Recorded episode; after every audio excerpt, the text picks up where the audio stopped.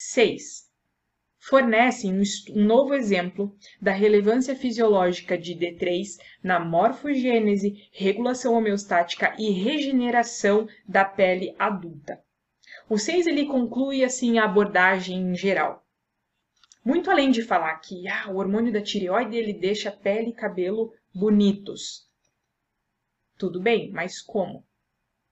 A partir do momento que a gente começa a avaliar as vias, a fisiologia, entender as relações daquele hormônio tireoidiano, da ativação ou inativação daquele hormônio, qual que é o impacto que isso tem no queratinócito, aí a gente já começa a falar dessa relevância fisiológica.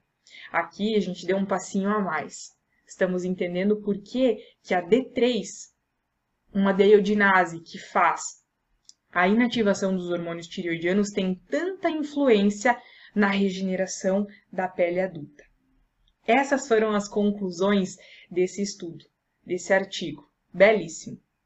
No momento que eu estou gravando a aula, a versão ainda não é a versão final, mas ele é muito bonito. O artigo ele foi muito bem escrito, muito bem feito.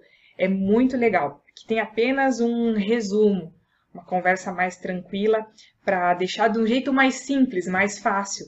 A gente estudar a interface de hormônio tireoidiano já é algo complicado. A nível de deiodinase, de receptor nuclear, é um passinho além.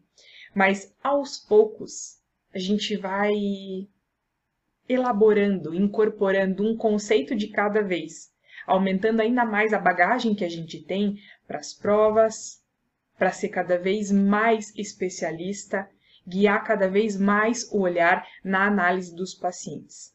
Certo?